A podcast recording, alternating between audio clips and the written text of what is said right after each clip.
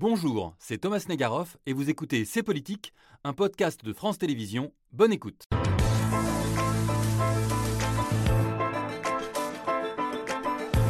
Bonsoir, bienvenue dans C'est Politique. C'était il y a trois ans. Samuel Paty fut la victime de la conspiration funeste, de la bêtise, du mensonge, de l'amalgame, de la haine de l'autre, de la haine de ce que profondément, existentiellement, nous sommes. Samuel Paty est devenu vendredi le visage de la République. Un drame effroyable en octobre 2020 qui avait choqué la nation entière et posé en termes tragiques la question de l'enseignement de la laïcité dans l'école de la République. Mais trois ans plus tard, où en est-on? Les professeurs sont-ils mieux armés et mieux protégés pour enseigner en totale liberté? La République est-elle aujourd'hui plus forte? Et nous, collectivement, avons-nous déjà oublié Samuel Paty? On se pose ces questions parce que c'est politique.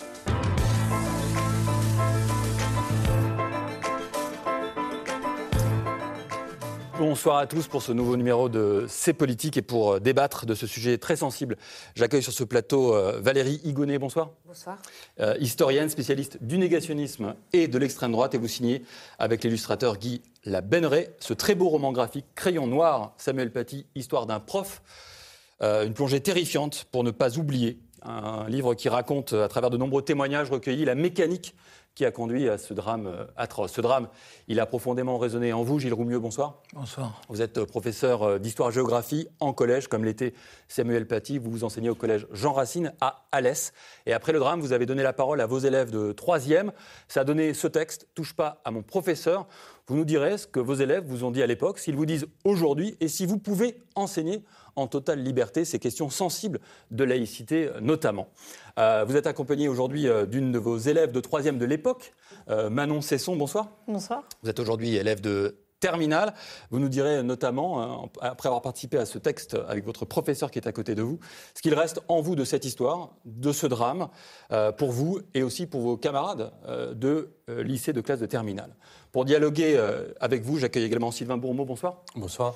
journaliste, voix depuis quelques années déjà, de France Culture. Et vous dirigez la revue AOC, revue qui a énormément publié sur l'idée d'une laïcité plus ouverte et qui a donc largement contribué à un débat euh, fécond euh, débat public fécond sur cette question de l'enseignement de la laïcité, notamment après la mort de Samuel Paty. À vos côtés, Anne Rosencher, bonsoir. Bonsoir. Journaliste, vous dirigez la rédaction de l'Express aujourd'hui. Vous scrutez avec directrice déléguée de oui, la rédaction. Sûr. Déléguée, ça vous honore, hein, cette modestie. Vous scrutez avec intérêt et souvent inquiétude euh, notre société que vous considérez comme malade. Vous considérez euh, qu'on n'a pas vraiment tiré les leçons, pris la mesure de ce qui s'est passé il y a trois ans et que les profs sont encore bien seuls face à ces questions. Et à vos côtés, Aïcha Béchir, bonsoir. Bonsoir. Professeur de philosophie, auteur de ce roman qui est là, L'accusation, euh, dans lequel vous interrogez les risques de l'injonction à être Charlie on pourrait dire aussi à être Samuel Paty, euh, faite à des élèves, parfois d'origine maghrébine, qu'on n'a jamais voulu intégrer. Il y a un risque là peut-être que vous pointez, on va en discuter parce que c'est des, thématiques, euh, je crois, fécondes pour nous. Allez, pour commencer, je vous propose de tous nous replonger ce jour funeste. C'était il y a trois ans, le 16 octobre 2020 a appris il y a moins d'une heure, un homme a été tué à l'arme blanche dans les Yvelines à Conflans-Sainte-Honorine. Il aurait montré à ses élèves des caricatures de Mahomet. Les policiers de la BAC de Conflans-Sainte-Honorine ont fait l'effroyable découverte vers 17h cet après-midi. Le corps d'un homme, décapité, à proximité d'un collège. Ah, j'ai une première question toute simple à vous poser. Comment est-ce que vous avez réagi il y a trois ans, les uns les autres, en apprenant euh, l'assassinat de Samuel Paty? Je commence avec vous, Valérie Gounet. En fait, je crois que je n'ai pas réagi. J'étais euh, dans le sens, euh, je crois que je suis restée immobile, mm. abasourdie, sidérée évidemment, et je, ne bougeais plus quoi. Voilà, donc c'est, il y avait que des émotions qui, qui, me transperçaient, tout simplement. Aïcha, Béchir euh, bien évidemment, on a tous partagé dans la communauté éducative cet effet de sidération parce que c'était la première fois qu'un acte de terrorisme entrait dans l'enceinte de l'établissement et qu'un enseignant, alors même qu'on savait depuis euh, une propagande de Daesh diffusée depuis mmh. euh, longtemps que l'école était, était, visée, euh, il n'en demeure pas moins que c'était la sidération, parce qu'un enseignant, c'est l'innocence en soi, c'est le dévouement, c'est l'éducation, c'est la raison. C'est pas, c'est quelque chose qui est absolument inconcevable. En tout cas, moi, ça m'a sidéré pendant. D'ailleurs, c'était pendant les vacances de la Toussaint. Oui, c'est important. D'ailleurs, c'était le soir des vacances, donc il n'y a pas eu de, les profs ne sont pas retrouvés le lendemain, et les profs ont souvent vécu très seuls ce week-end et les deux semaines qui ont précédé le retour à l'école après les vacances de la Toussaint. Anne Rosencher Oui, je pense que j'ai été, comme beaucoup de citoyens, euh, sidérée euh, par deux choses. La première, parce que le professeur, quand même, mine, de rien, même s'il n'est parfois euh, plus très bien traité dans la société française, ça reste culturellement quelque chose de sacré, je crois, dans la République française. Et donc, quand on quand on tue un professeur comme ça, il y a quelque chose d'une profanation totale de nos valeurs mmh. qui était sidérante. Et je pense que le deuxième effet de sidération, c'est qu'on a très vite appris qu'il avait été décapité. Oui. Et la décapitation, c'est quelque chose qui, qui, est totalement sidérant, qui est moyenâgeux, qui est insupportable. Donc ces deux effets-là, je pense, j'ai ressenti, euh, comme beaucoup de citoyens français, euh, un effet de sidération totale. Et quand on a ensuite appris qu'il y avait un marteau dans son sac, je crois que ça a ajouté encore aussi euh, à cet effet de sidération que vous partagez, euh, Sylvain Bourbeau oui, bien sûr, on, était euh, passé à travers un certain nombre de, moments très difficiles, d'attentats Qui, ont, qui ont fait d'innombrables victimes. Mais là, une victime dans, ce lieu qui est, qui est l'école, mmh. effectivement, tout ce qui vient à l'esprit, c'est, je crois que c'est la première fois on se dit, je crois que c'est la première fois, et, on, va vérifier. Et tout de suite après, euh, je me crois me souvenir m'être euh, déjà demandé euh, comment, comment il fallait en parler aux élèves, enfin mmh. aux enfants qu'on a, ceux qui vont à l'école. Mmh. Gilles Romu, alors vous, en tant que prof d'histoire géo, en collège, pour tout le monde, il y a un effet de sidération. Alors Aïcha, vous êtes enseigné aussi la philosophie.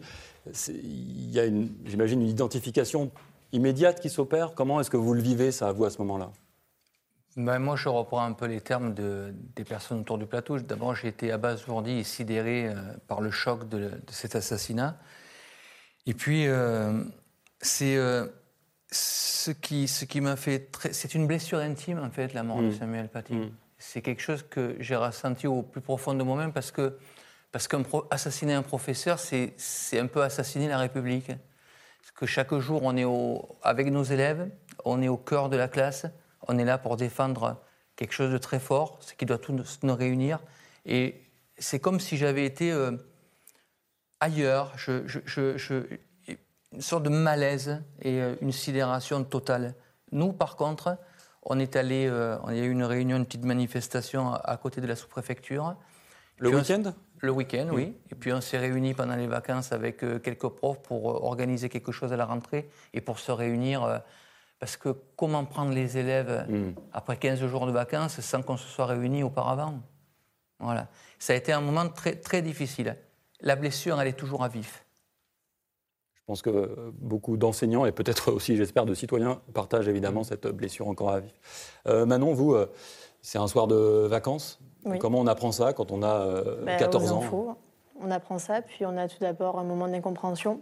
Hmm. Parce que comment un acte d'une telle barbarie peut se produire à notre époque C'est tout bonnement euh, inimaginable pour un élève et inconcevable d'en vouloir autant à un professeur. Et on en discute entre les copains tout de suite? Les boucles, le WhatsApp, etc. Ou chacun reste dans son. Euh, on en parle plutôt au moment de la rentrée, quand on prend conscience de ce qui s'est passé réellement. Et justement, quand vous dites qu'on était. Euh, on était en vacances. Mm. Euh, les profs du Bois d'Aulne, eux. Donc, ça, c'est le collège de Samuel Paty. Pardon, oui, oui, bien sûr, le, collège du Bois d'Aulne. Eux, la première chose qu'ils ont eu besoin de faire, c'est se retrouver. Mm. Ça veut dire que dès le samedi, euh, avec certains élèves, ils se sont rassemblés au Bois d'Aulne et il, fallait qu'il y ait une cohésion entre eux pour justement euh, être devant l'impensable. Alors, on est trois ans plus tard. Aujourd'hui, que reste-t-il de ce drame? Que reste-t-il de Samuel Paty et de ce qu'il incarnait Aujourd'hui, il y a, on a calculé, une cinquantaine de lieux qui portent son nom en France, à l'image de ce collège de Montpellier.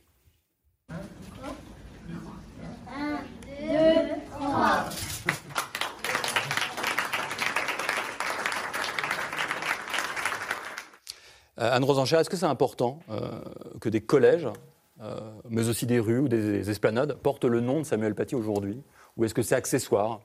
Je, sais que, que Michael Paty, la sœur de Samuel Paty, insiste pour qu'il y en ait beaucoup plus.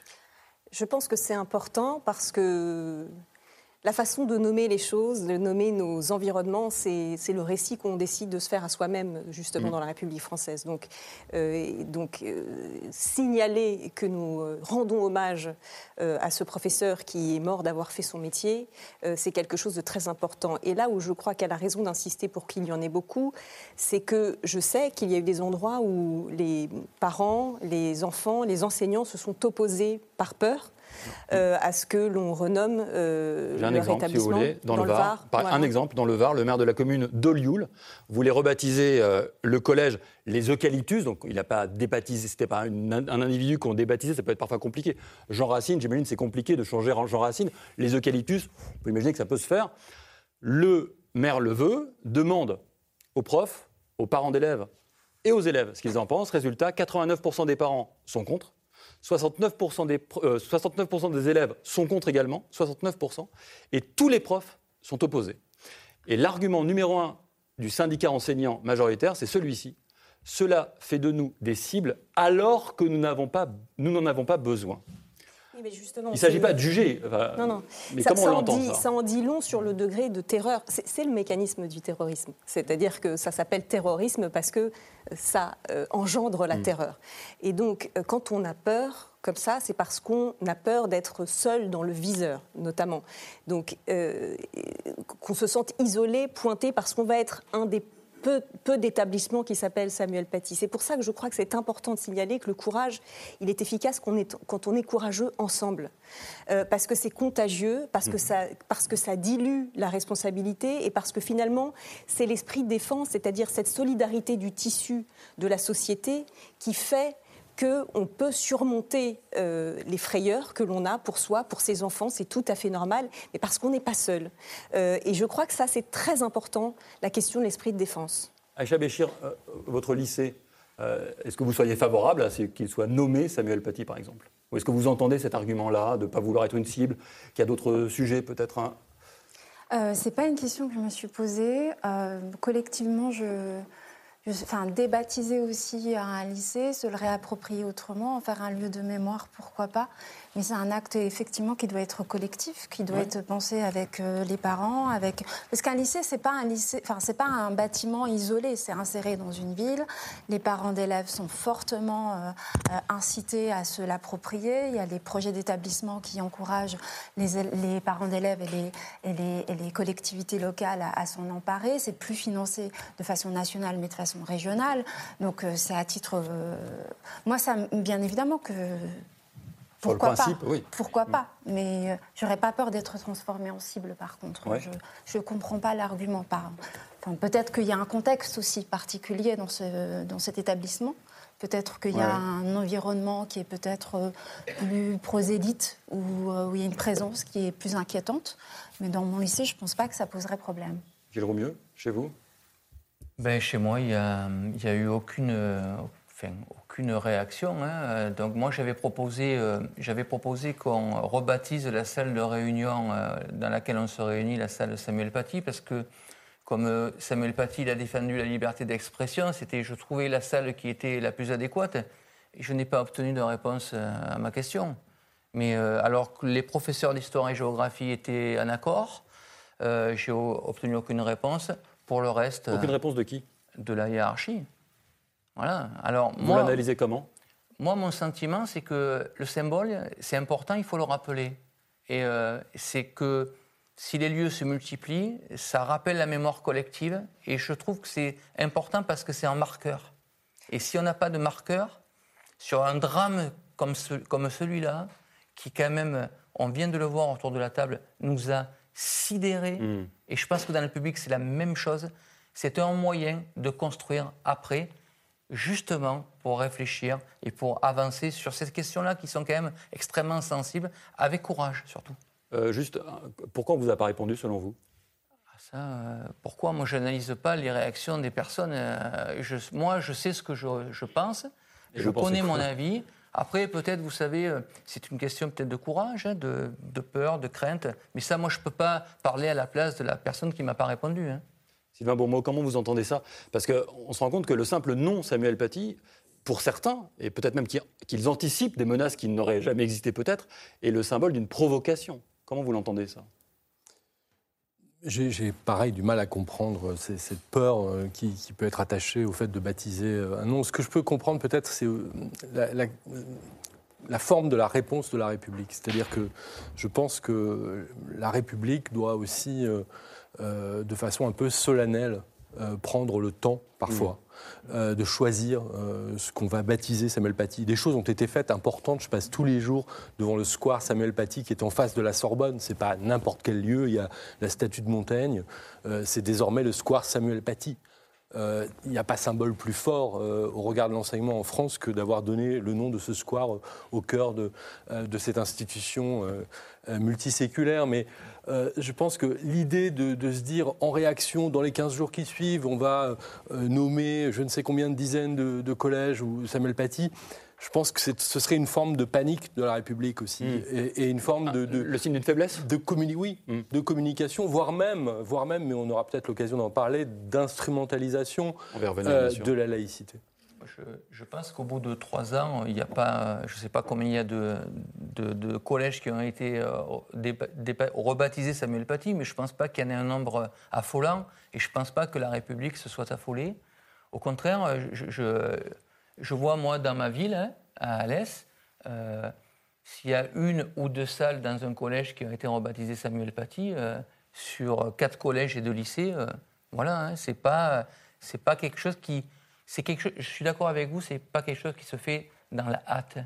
C'est-à-dire mm. qu'il faut bien réfléchir et le, symbole, comme vous le dites, il est très important et qu'il faut bien y réfléchir avant de, de, poser et de rebaptiser une place ou un collège. Valérie Igounet, on va venir à votre enquête dans le collège, qui ne s'appelle d'ailleurs pas le collège Samuel Paty aujourd'hui, c'est un enjeu, on va en, dire un mot, mais votre casquette d'historienne euh, aussi de la mémoire, comment vous entendez ce débat-là sur la question de la mémoire? Est-ce que nommer des établissements scolaires, des rues, des places, des esplanades, Samuel Paty, participe d'une euh, accélération de la mémoire, d'une cristallisation de la mémoire, ou euh, peut-être d'une, comme le dit euh, Sylvain Bourmeau, peut-être d'une, on, on, va un peu trop vite peut-être.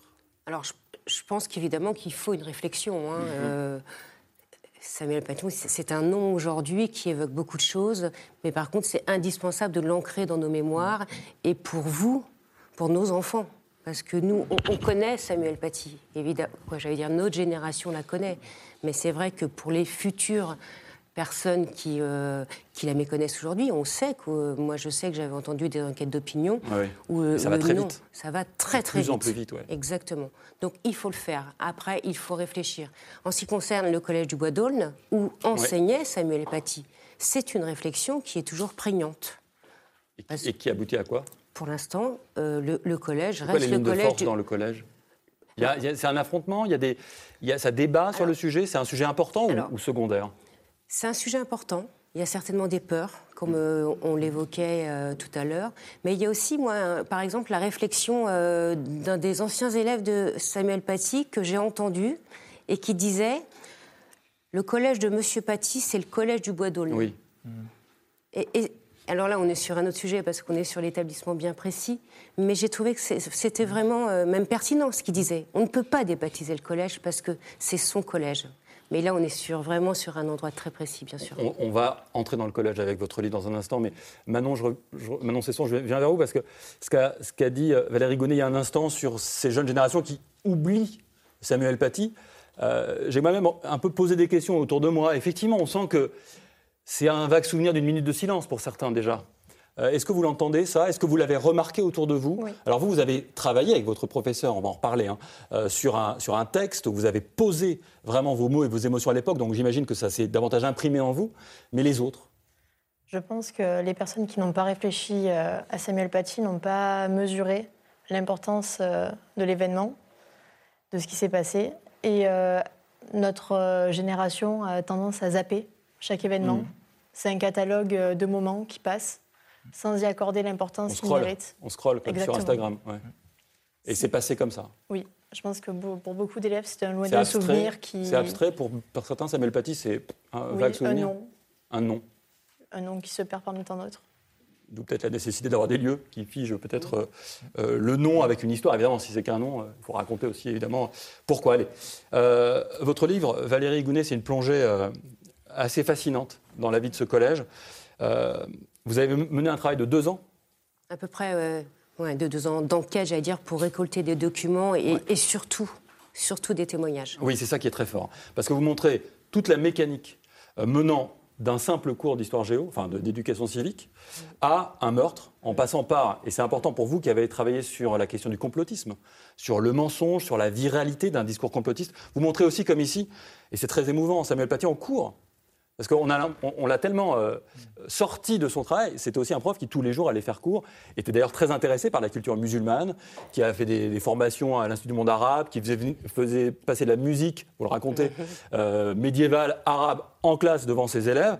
Euh, et les collègues, comment vont-ils aujourd'hui? Alors, les collègues que j'ai rencontrés, parce que certains sont partis, euh, ça s'est vraiment renouvelé au, sein du Collège du Bois d'Aulne. Mais en tout cas, ceux que j'ai rencontrés et qui ont côtoyé Samuel Paty, mm. euh, le temps ne travaille pas vraiment, mais en même temps, évidemment, qu'ils euh, s'éloignent, non pas le souvenir de Samuel Paty, mais comme ils sont avec de, nouvelles personnes qui apportent une énergie folle à ce collège, les moments se passent autrement. Par contre, ce qui souligne tous, même il y en a un qui a démissionné hein, du collège, euh, parce de l'éducation nationale, tout ah simplement, parce qu'il ne pouvait plus. C'était plus possible. Un prof d'histoire géo Un prof d'histoire géo, la, la personne, David, qui était dans la salle d'à côté. La première personne que Samuel Paty est allé voir euh, après son cours, c'est donc un prof d'histoire qui était David et qui a démissionné. Euh, évidemment que c'est pour eux, mais plus qu'un traumatisme. Je vous propose justement euh, qu'on regarde euh, maintenant l'extrait d'un documentaire éclairant et bouleversant qui sera diffusé mardi 17 octobre à 21h10 sur France 2.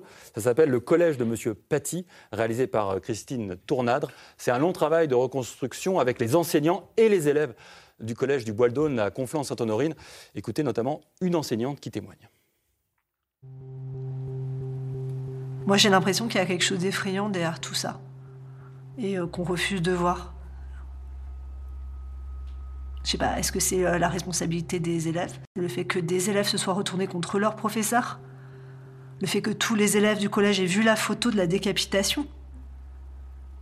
Le fait qu'on ait une élève de 6 qui ait demandé à ses camarades de liker la photo de son professeur décapité? Tu vois? Enfin, c'est euh, monstrueux en fait. Et euh, c'est peut-être pour ça qu'on n'en parle pas c'est parce que ça nous fait trop mal de voir que c'est nos élèves qui ont fait ça aussi. Et nous, quelle est notre, notre responsabilité là-dedans?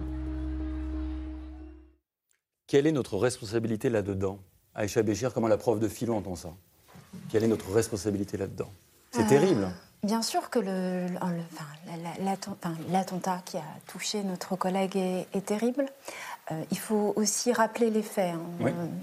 C'est une rumeur, je pense que vous en parlez très bien dans votre... Mais vous avez raison d'en reparler. C'est une rumeur et c'est surtout un prof euh, d'histoire géo qui va organiser un cours d'EMC sur la liberté d'expression. Il va diffuser, euh, ça va durer deux minutes, euh, les caricatures et il va proposer... Les caricatures de Mahomet De Mahomet, pardon, de Charlie Hebdo. Et il va proposer aux élèves qui pourraient être outrés soit de sortir accompagnés d'une AESH, soit de, se, de détourner le regard.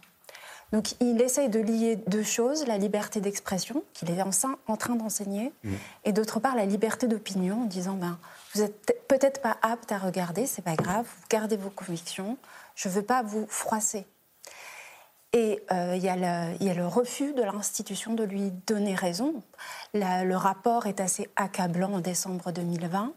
On reproche à Samuel Paty d'avoir fait des erreurs de, ne pas avoir euh, finalement assumé euh, comme il se doit euh, un cours sur la liberté d'expression et de ne pas avoir protégé suffisamment les élèves de confession musulmane pour ne pas finalement froisser leur, leur, leur, leur, religion.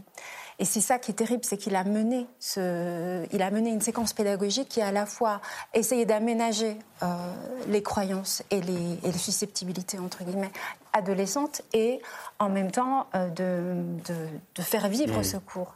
Ce qui est effectivement terrible, c'est la façon dont ça s'est retourné contre la machine institutionnelle, s'est retourné contre lui, et euh, les élèves ont également proféré des rumeurs, mais Notamment une élève absente du cours, c'est un mensonge. Voilà, mais il ne faut pas non plus produire entre ces différents événements la rumeur, l'élève qui a menti et euh, la, diffusion de ces, de, ces, de ces images, un lien de causalité. Il y a une convergence entre tous ces événements qui a produit l'attentat, mais euh, ce n'est pas parce qu'un professeur a diffusé ces vidéos, ces, ces, ces images qu'il est mort. On ne peut pas dire ça.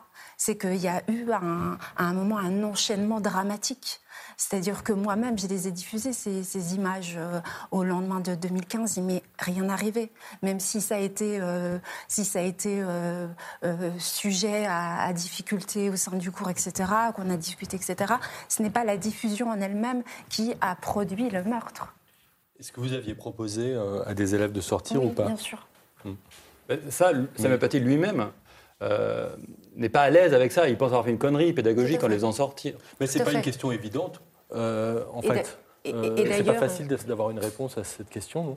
Et d'ailleurs, oui, c'est une question euh, qu'il se pose, il n'y répond pas. La personne à côté lui dit Ah bon, tu les as fait sortir Et le lendemain, il n'y avait pas la personne, il n'y avait pas le SH, il leur propose de fermer les yeux. Et, c'est ce cours qui va être déterminant, comme vous le dites, hein, c'est pas sur le fond, c'est que une, une, élève euh, va invoquer ce cours où elle n'était pas, euh, justement pour justifier, en fait, elle est exclue du collège et elle va. Alors, ce qui se passe, c'est il y a un mot qui est au centre de ça, ce sont les réseaux sociaux. Mm. Mm. Donc, c'est intéressant parce que euh, Aïcha Béchir nous dit, en fait, c'est pas tellement le cours qui a produit ça, c'est tout ce qui a entouré ce cours. Est-ce que vous partagez tous cela ou vous vous dites que c'est une manière quand même de, de ne pas suffisamment s'intéresser à la question qui a peut-être fâché, qui est celle de l'enseignement de la laïcité aujourd'hui Anne Il y a la question de l'enseignement de la laïcité. Ce qui se passe derrière, c'est qu'une mécanique euh, s'enclenche qui est absolument terrifiante. Euh, qui en effet est le mensonge d'une jeune fille qui n'était même pas euh, en cours, son père, rappelons aussi son père, c'est un parent d'élève qui mmh. fait une vidéo, euh, aidé en plus et relayé euh, par un imam islamiste, pour le coup, qui avait été vraiment euh, repéré, etc. Sifrioui, et après, ça s'emballe, ça s'emballe sur les réseaux jusqu'à ce que ça arrive dans le téléphone portable d'un terroriste, qui décide d'aller décapiter un professeur. Et ça, si vous voulez, Bien entendu qu'il n'est pas euh, mort directement de son cours, néanmoins, ce que ça fait comme produit, ce que ça produit comme effet de terreur, et qu'aujourd'hui, beaucoup de professeurs ont peur d'être pris dans une mécanique comme celle-là, c'est-à-dire d'être épinglés dans des réseaux euh, en, boule de neige pour, euh, sur une, accusation d'islamophobie, etc., et qui se retrouvent dans le téléphone portable de quelqu'un. Et donc, quand on voit hmm. aujourd'hui que plus de la moitié des professeurs s'autocensurent, disent s'être autocensurés sur des sujets par peur d'incident, euh, et 63% des profs d'histoire géo, eh bien, euh, ça veut dire que quelque part, et c'est 20 points de plus qu'en 2018, la décapitation de Samuel Paty a produit de la terreur dans les salles de classe. Euh, je mesurais quand même, je tempérais pardon, cette, euh, cette idée qu'on s'auto-censurerait à mon échelle, à l'échelle de mon établissement et à mon échelle individuelle, moi je suis enseignante de philosophie, tous les ans j'enseigne. L'existentialisme est un humanisme, peut-être que Dieu n'existe pas. Euh, enfin, je, Non, mais peut-être, je citais juste les chiffres de l'IFOP, mais, je, bien mais, mais, mais il faut aussi tenter On va revenir parce que ça veut dire quoi s'autocensurer voilà, Parfois on s'autocensure pour des raisons qui sont différentes. On, va, on va essayer d'y réfléchir parce que là on a des profs sur deux terrains, c'est aussi intéressant d'en parler. Sylvain Beaumont, vous vouliez prendre la parole. Oui, parce que je voulais revenir sur cette question de savoir si euh, euh, un professeur doit euh, faire sortir des élèves pour dire certaines choses ou pas. C'est pas du tout évident. Par exemple, alors nous aussi, on a, on a publié un petit livre d'ailleurs de Jean-Fabien Spitz, qui est un philosophe, professeur à, l'université Paris sur cette question de la laïcité euh, dévoyée, et qui, qui dit, enfin, qui défend l'idée que, que, en fait, on ne peut pas faire ça. C'est-à-dire que de deux choses l'une, où on peut euh, enseigner des choses à tous les élèves, ou on ne peut pas les enseigner, euh, mais on doit pouvoir les enseigner à tous les élèves. Et je voudrais juste, si je peux citer, il cite un passage de la lettre de Jules Ferry aux instituteurs du, du 27 novembre 1883.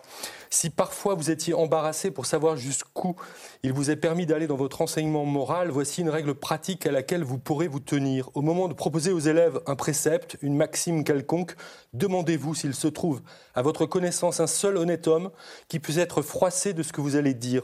Demandez-vous si un père de famille, je dis un seul, présent à votre classe et vous écoutant, pourrait de bonne foi refuser son assentiment à ce qu'il vous entendrait dire. Si oui, abstenez-vous de le dire. Sinon, parlez hardiment, car ce que vous allez communiquer à l'enfant, ce n'est pas votre propre sagesse, c'est la sagesse du genre humain. C'est une de ces idées d'ordre universel que plusieurs siècles de civilisation ont fait entrer dans le patrimoine de l'humanité. Si étroit que vous semble peut-être un cercle d'action ainsi tracé, faites-vous un devoir d'honneur de n'en jamais sortir. Restez en deçà de cette limite plutôt que vous exposer à la franchir.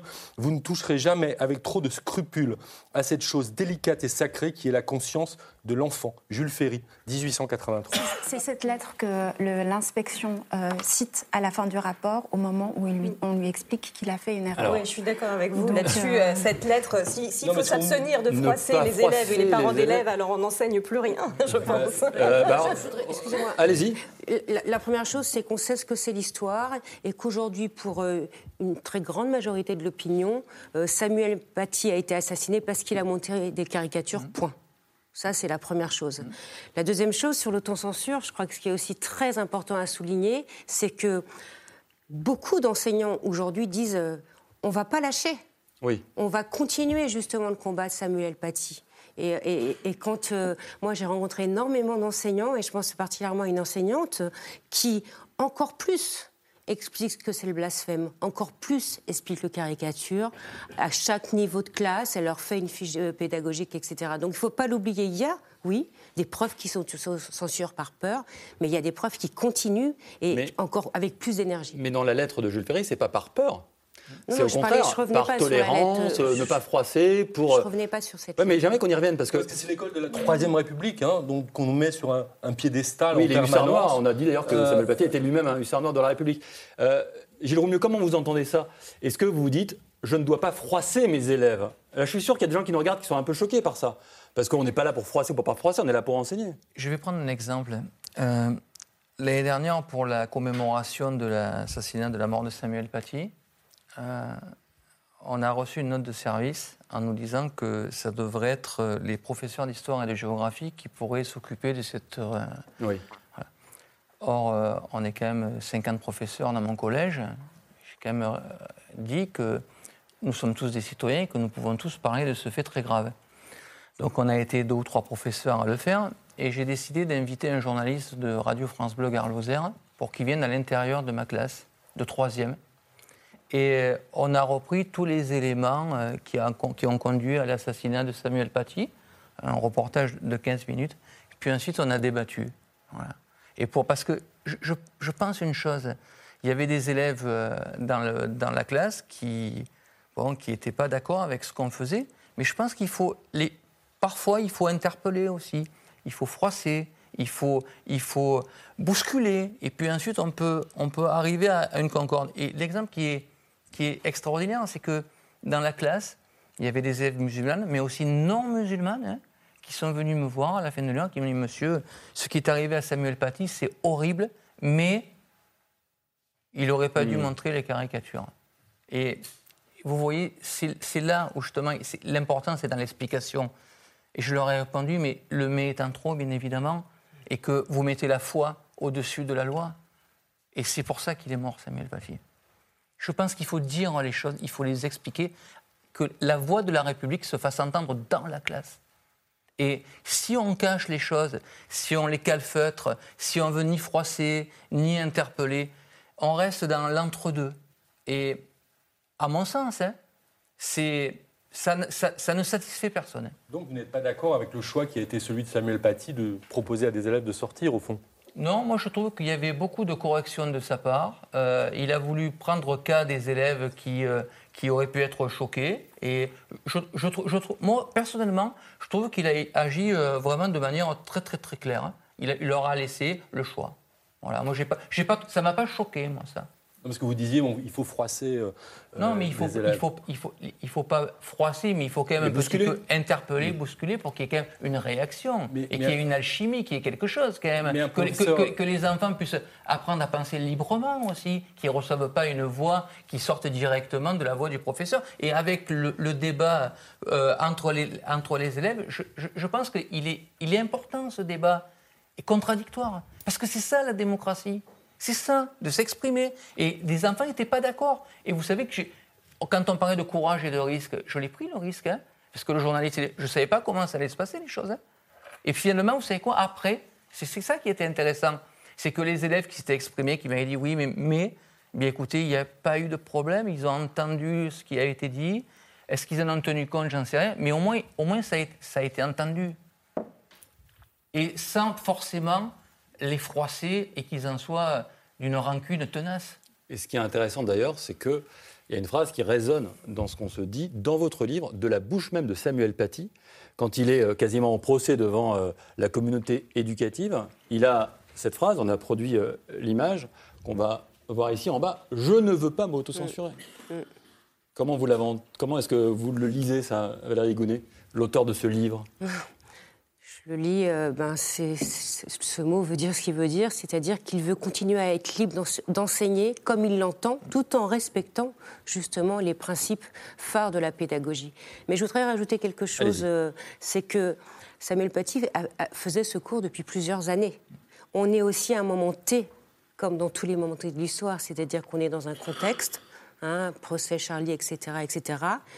On tombe sur une élève, son père, ce n'est pas un homme banal, relayé par un militant islamiste, et on est avec un terroriste en parallèle qui, j'allais dire, recherche une cible mm. en Syrie, et puis en fait en France. Et il trouve en Samuel Paty. Mais donc il y, a, tout un enchevêtrement d'aspects, de choses qui vont conduire à l'assassinat de Samuel Paty. Il y a évidemment un fanatisme extrême, quoi. Le mot fanatisme d'ailleurs. Oui est extrême en soi. Évidemment. Euh, Manon, euh, vous qui êtes encore élève, euh, la question des profs qui s'autocensurent, comment vous le vivez ça? Est-ce que vous avez le sentiment qu'en histoire géo, par exemple, les profs n'osent pas aborder certains sujets ou les abordent moins frontalement peut-être? Oui, j'ai le sentiment que certains profs choisissent plus leurs mots, prêtent plus attention à ce qu'ils disent, alors que, selon moi, pour construire un bon citoyen, il faut qu'il y ait une réflexion qui se passe au plus profond de lui. Mhm. Puis ça peut aller par un petit peu de confrontation et du dialogue entre élèves. Quand nous avons écrit la brochure avec M. Roumieux, au début, nous avions tous des avis différents. Puis c'est en discutant qu'on a pu euh, créer et approfondir nos, pensées afin d'avoir un projet qui, qui avait euh, une vraie pensée et un vrai fondement. Et grâce à ça, j'ai pu euh, me construire en tant que citoyenne pour, à l'avenir, être quelqu'un de sensé et qui arrive à défendre mes idées. Juste un, seul mot sur cette histoire de froisser ou pas froisser. Oui, mais, même plus de mots si vous voulez, hein, c'est un sujet important. Le, hein. but du professeur n'est pas de froisser ses élèves. Simplement, l'école euh, laïque, qu'est-ce que c'est? C'est justement un espace dans lequel on décide que on va laisser de côté euh, ses croyances, euh, éventuellement ce, ce, que nous ont dit les parents, Ça, le principe. ce qu'on a appris à l'église. ou hmm. Voilà, c'est le, le principe. C'est un endroit où finalement le professeur ne doit pas avoir peur d'aller à rebours du bagage de ses élèves, puisque le bagage de ses élèves, il est censé être laissé entre guillemets à l'extérieur le temps euh, de la connaissance. Mais s'il ne l'est pas et, eh bien, s'il ne l'est pas, euh, ce n'est pas une raison euh, pour s'autocensurer, comme, comme le disait très, très bien Isha Béchir. il faut bien entendu ne pas être insultant, ne pas provoquer, etc. Mais l'enseignement ne doit pas prendre en compte toutes les susceptibilités érigées en droit absolu.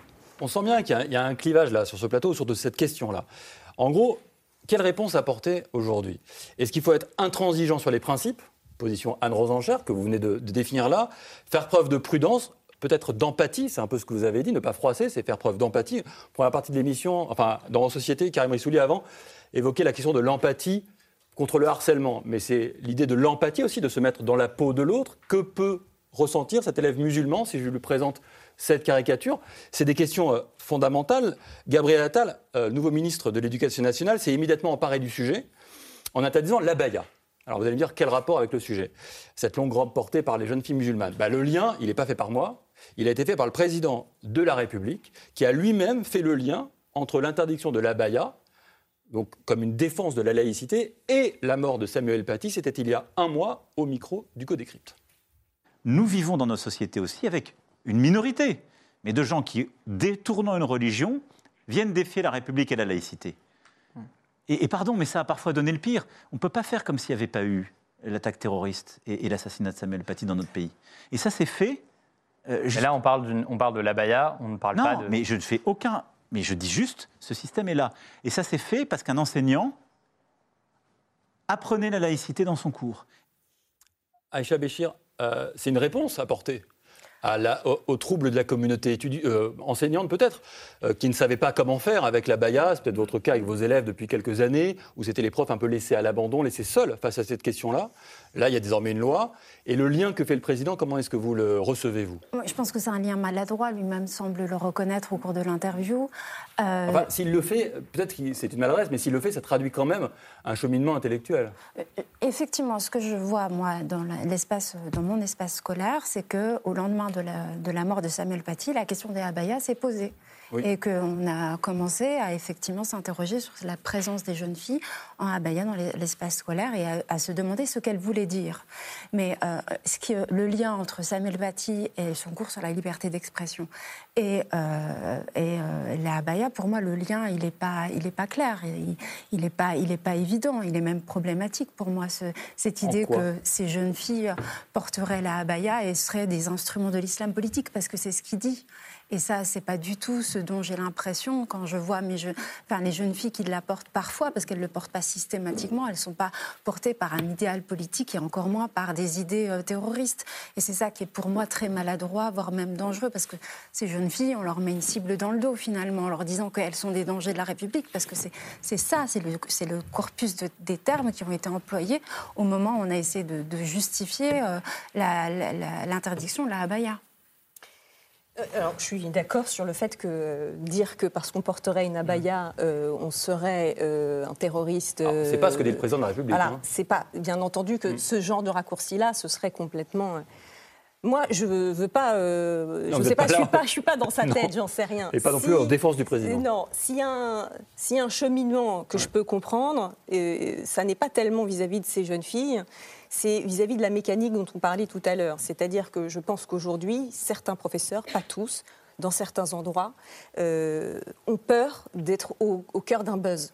Voilà, hmm. que quelqu'un le filme, euh, les films, dise euh, il n'a pas voulu me laisser rentrer, regarder, etc. Et que par la mécanique qu'on a décrite tout à l'heure, ça se retrouve dans, un, dans, dans, un mauvais téléphone. Et donc c'est pour ça que je pense que c'était plutôt une bonne idée que l'institution prennent sur elle. Après, on est pour, on est contre l'interdiction, mais au moins qu'il y ait, moi j'étais pour l'interdiction, mais au moins qu'il y ait une, une, une, parole claire qui enlève la responsabilité individuelle pour que les gens ne soient pas comptables, eux, et euh, mis euh, intuitu personae sur les réseaux si jamais s'il y avait des incidents euh, pour, pour, pour, leur part. Voilà, c'est tout. Sylvain Bourmeau, le prédécesseur de Gabriel Attal, Papendia, a fait son premier déplacement, c'était en 2022, au Collège Waldon, et il avait dit c'est la République qui gagne. Est-ce que quand vous entendez ça sur la Baïa, vous vous dites c'est la République qui gagne ou c'est la République qui perd?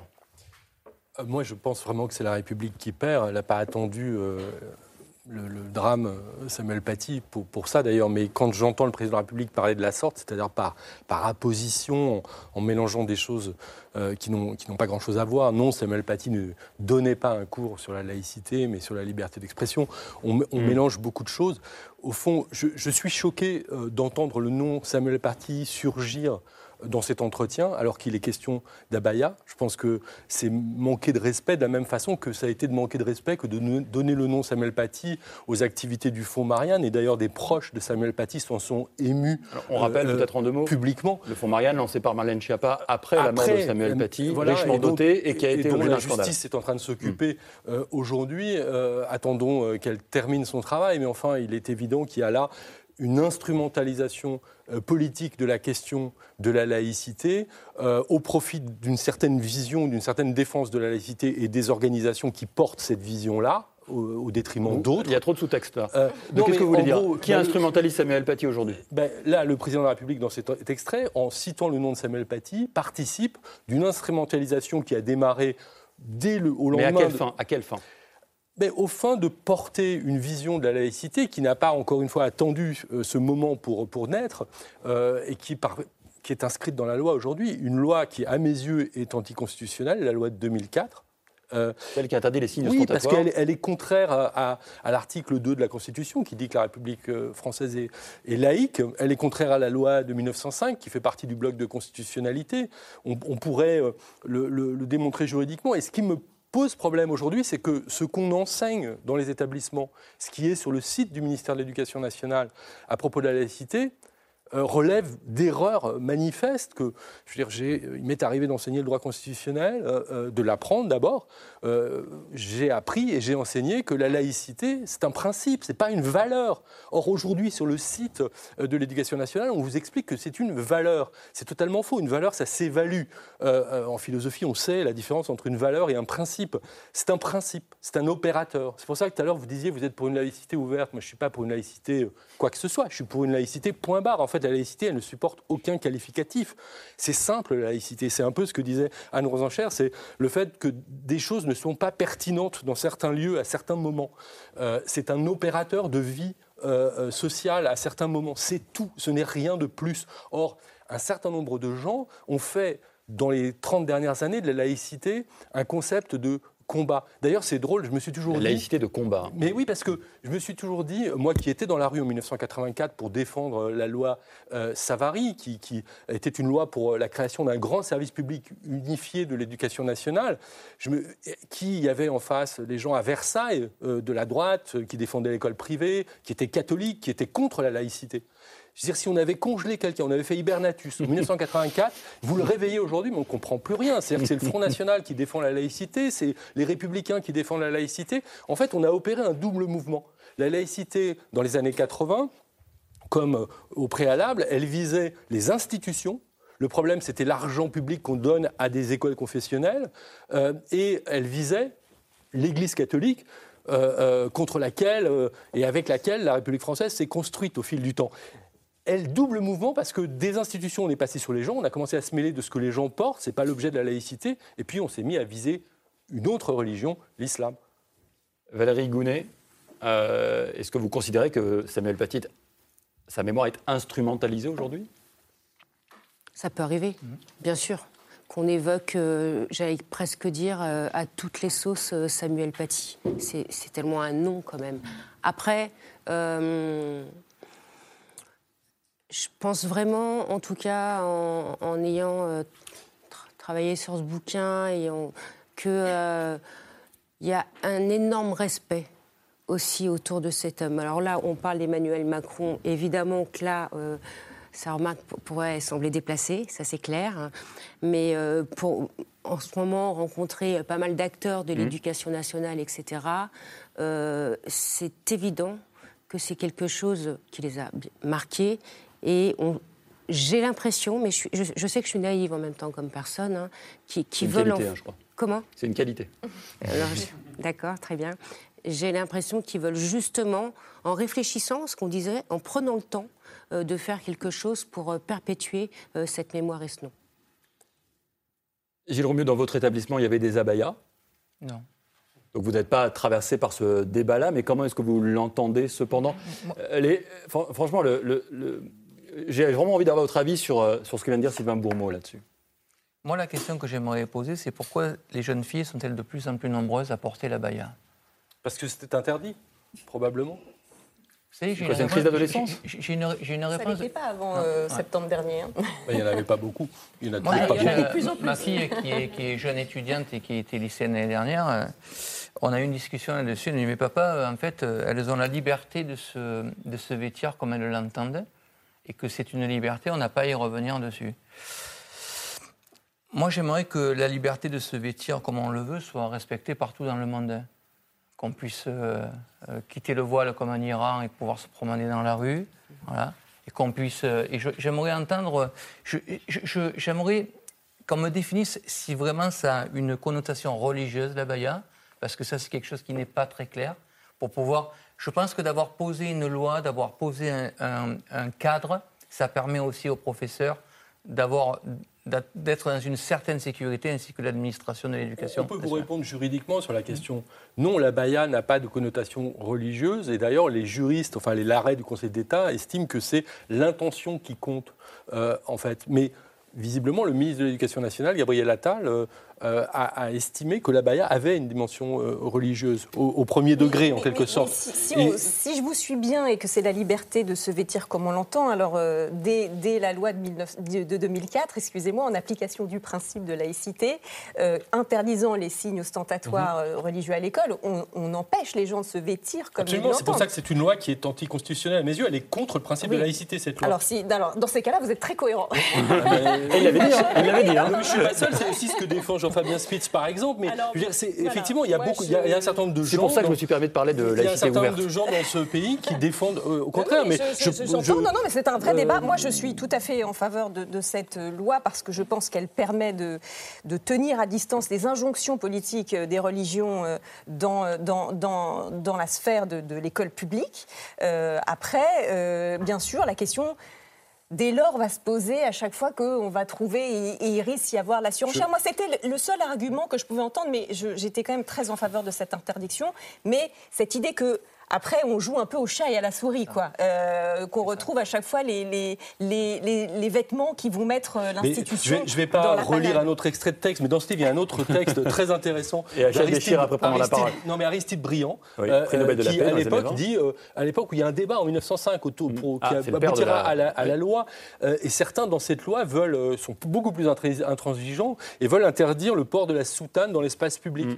Et Aristide Briand dit mais, mais, enfin, ce serait vraiment contraire à la laïcité. Et de toute façon, ils seraient malins parce qu'ils inventeraient des nouveaux vêtements. Donc, euh, le chat et la souris, il était déjà là dans ce débat. l'espace public. Oui, l'école, c'est pas pareil.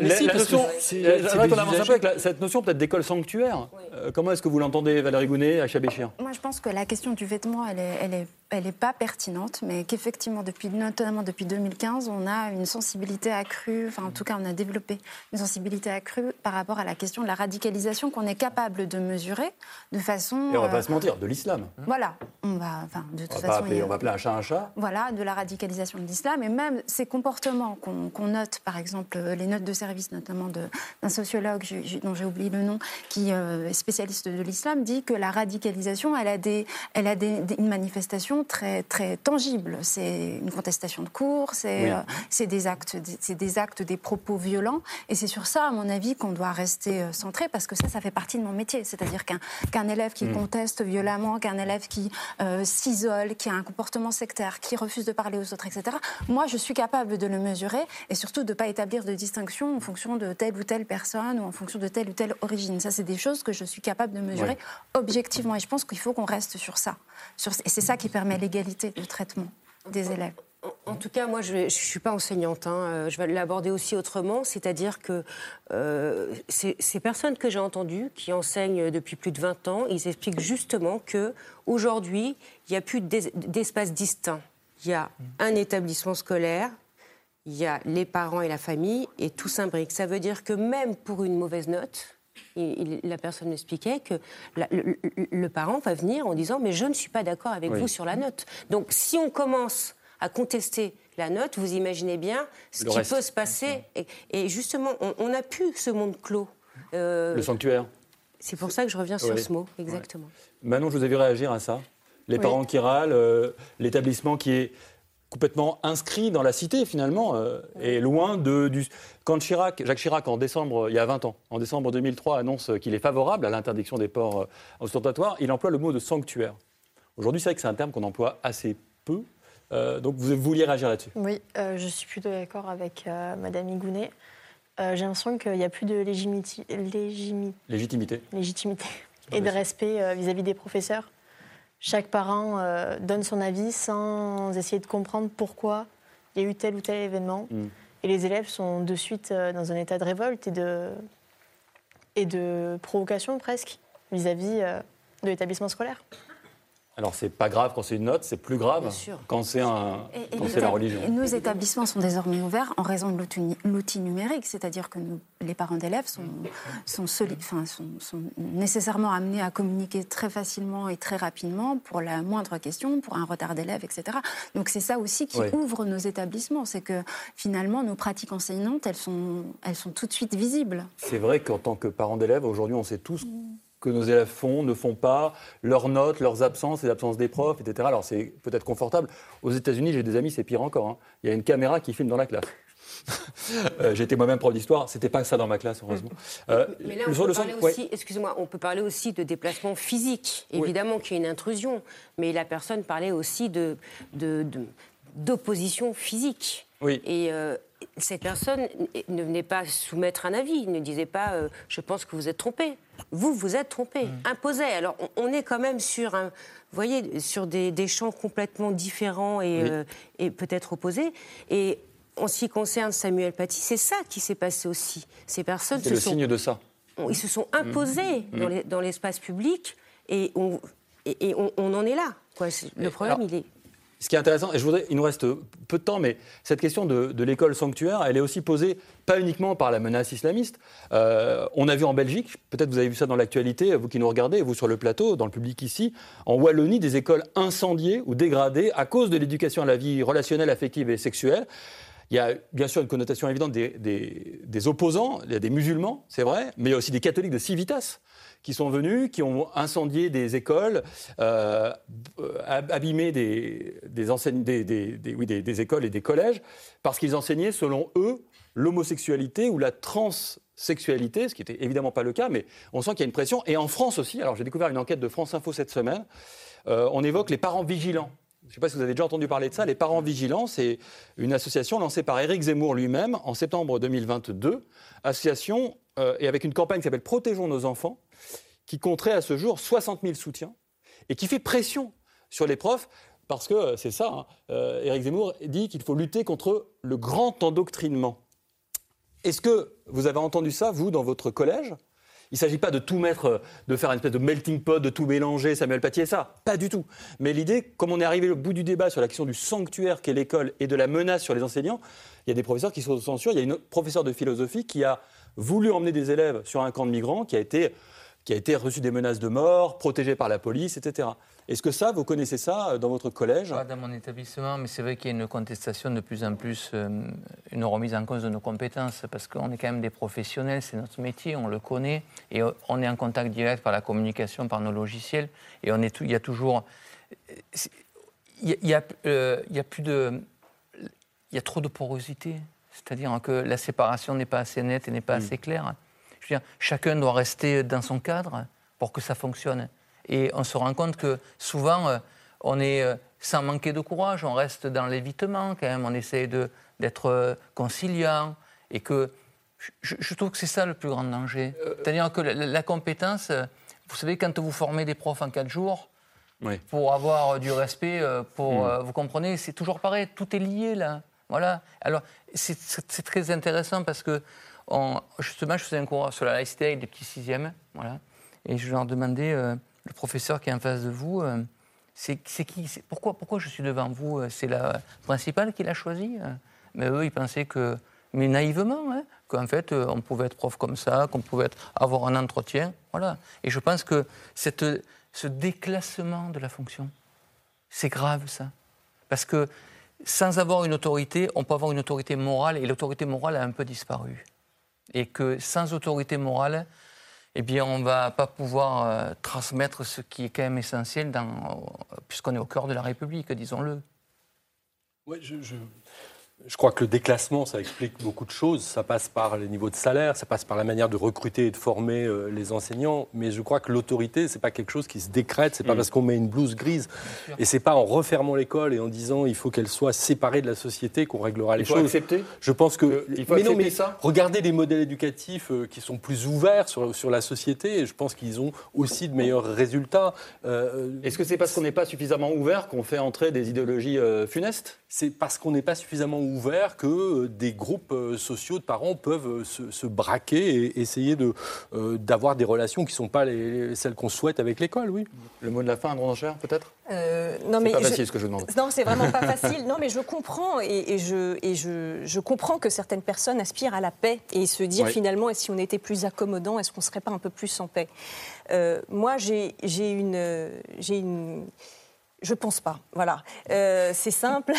Je pense que c'est ce que disait le philosophe euh, euh, Julien Freund quand euh, son maître de thèse lui reprochait de voir la vie trop en ami ennemi euh, et, il lui répondait mais comme tous les pacifistes euh, et, donc son, maître de thèse lui disait euh, si c'est comme ça j'ai qu'à aller cultiver mon jardin parce que votre monde comme ça ça mm. ne m'intéresse pas. Et Julien Freud lui répondait mais comme tous les pacifistes vous faites l'erreur de croire que c'est vous qui désignez l'ennemi. Or c'est lui qui vous désigne et vous aurez beau faire toutes les protestations d'amitié que vous voudrez s'il a décidé que vous êtes son ennemi il ne vous laissera pas cultiver son jardin. Donc je pense que les accommodements ne règlent pas les choses que la République doit être ouverte Merci pour ce mot de la fin qui, je crois, euh, euh, propose l'acquiescement, en tout cas autour de la table. En tout cas, peut-être prolongera le débat. Je pense qu'on y reviendra. Merci beaucoup d'avoir participé à cette émission. Je précise que le prix Samuel Paty sera remis samedi prochain dans le grand amphithéâtre de la Sorbonne. Et moi, je vous laisse avec un documentaire, La revanche de Bernadette Chirac. Pas de Catherine Deneuve ici, c'est de la vraie Bernadette Chirac dont il s'agit. Et nous, on se retrouve dimanche prochain, 20h, pour un nouveau numéro de C'est Politique.